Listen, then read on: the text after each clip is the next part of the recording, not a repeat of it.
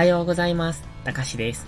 今朝も寝起きのポジティブ発言、笑顔で歯磨き、やっていきましょう。今日も絶好調です。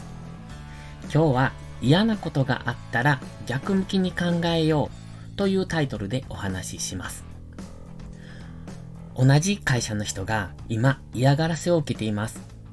僕の主観ですが、その人はそこそこ仕事はできて人柄も良く、特に誰からも嫌われる要素はありません。なのに嫌がらせを受けているんです。世の中には誰かを標的にし嫌がらせをする残念な人間も多くいます。でもね、そんなつまらない人間を意識して生きるのは時間の無駄ですよね。ただ、そんなことは頭で分かっているんですが、それでも意識してしまうし、嫌な思いをしていることも事実ですので、そこからの脱却が必要です。その彼を A さんとしましょう。そして嫌がらせをしている人を仮に B さんとします。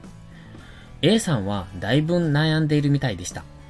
いつも笑顔でバリバリ仕事をする人なのに、最近は本当に気持ちが塞ぎ込んでいる感じで、覇気がないというのでしょうか。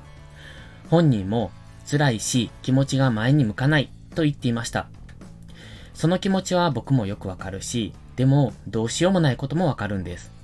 だから、神頼みしたりする。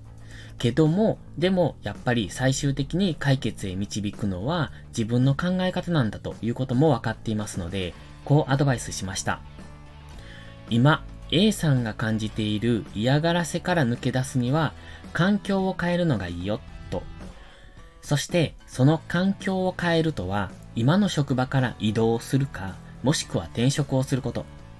つまり、B さんのことを全く意識しなくていいところまで行ってしまえばいいんです。これは逃げとも取られるかもしれませんけど、嫌な人と関わり続けると自分の精神が消耗しますし、自分の時間を無駄に消費することになります。だったら、さっさと縁を切ってしまえばいいんです。そんな簡単に環境を変えるなんて、と思うかもしれませんが、このまま精神を消耗してしまうと、いつかは心の病気になりかねません。そうすると、本当に取り返しのつかないことになります。だったら、早めに決断することをお勧めします。どうして自分が？とも思います。だって悪いのは自分じゃないんです。B さんが原因なんですからね。でもね、もう少し深く考えてみましょう。B さんの立場になって、B さんにも人生があります。きっと何もなければ A さんに嫌がらせはしなかったでしょう。直接的なきっかけがないかもしれませんが、B さんが嫌がらせをする理由は A さんが持っています。こう考えるといかがでしょうか全くの理不尽での嫌がらせもあるでしょうけど、そこを問題にしてももう仕方がないんですよね。解決できる糸口を探る方が先決です。だから、もしかしたら自分が原因なのかも、と思うことで、少し考え方を変えることをお勧めします。嫌かもしれませんが、あえて相手の考えを理解しようと努める。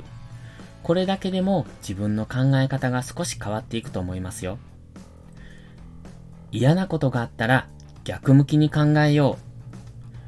相手の立場になって本当に自分はその人に嫌な影響を与えていないのかそれは世間一般に言う嫌なことじゃなく、その人がそう感じたかどうかです。